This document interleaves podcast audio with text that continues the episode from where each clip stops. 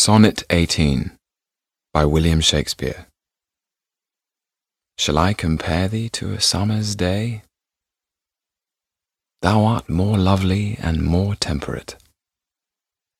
Rough winds do shake the darling buds of May, And summer's lease hath all too short a date.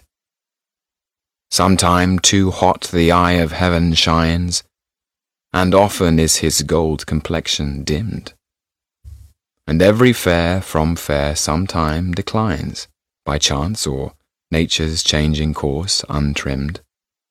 But thy eternal summer shall not fade, nor lose possession of that fair thou owest. Nor shall death brag thou wander'st in his shade, when in eternal lines to time thou growest.